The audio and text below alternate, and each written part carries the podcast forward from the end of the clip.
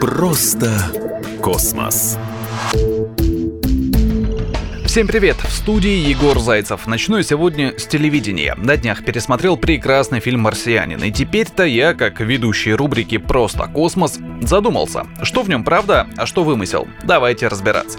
Итак, насколько режиссер Ридли Скотт снял правдоподобный фильм про Марс? Например, в «Марсианине» интересно изобразили ландшафт Красной планеты. Там везде горы и неровности, вот только на самом деле поверхность планеты более ровная из-за ветровой эрозии.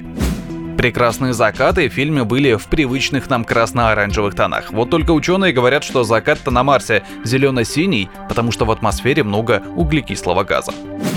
Погода на Марсе очень хорошо изучена. Напомню, что в фильме как раз все дело в буре, которая покрыла небо Марсом глою, швыряла камни и выглядела жутко по земным меркам. На самом деле на Марсе очень низкое давление. Ветер там бывает действительно сильный, но он не может поднимать камни. Единственное, что летает по Марсу со скоростью 100 метров в секунду, это мелкие песчинки.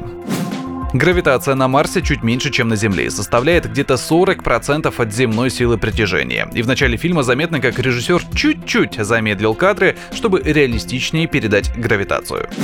Радиация. Земля защищена от выбросов солнечной радиации мощным и равномерным магнитным полем. У Марса магнитное поле локальное, то есть гуляя как Мэтт Деймон по Красной планете, тем более довольно-таки долго, с легкостью можно попасть под солнечную вспышку и погибнуть в течение месяца. Дом, то есть база, в которой жил наш ботаник, на Марсе довольно реалистична, но лучше бы ее закопать на 2-3 метра вглубь планеты, чтобы защититься от той самой радиации.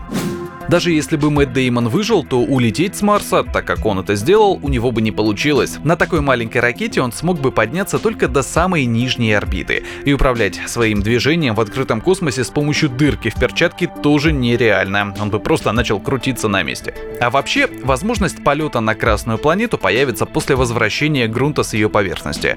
Это может произойти уже в ближайшие годы, но стоимость этой программы просто нереальная. Только марсоход обошелся бы в 2,5 2,5 миллиардов долларов, что сравнимо со стоимостью строительства небольшого городка. Так что смотрим кино и наслаждаемся.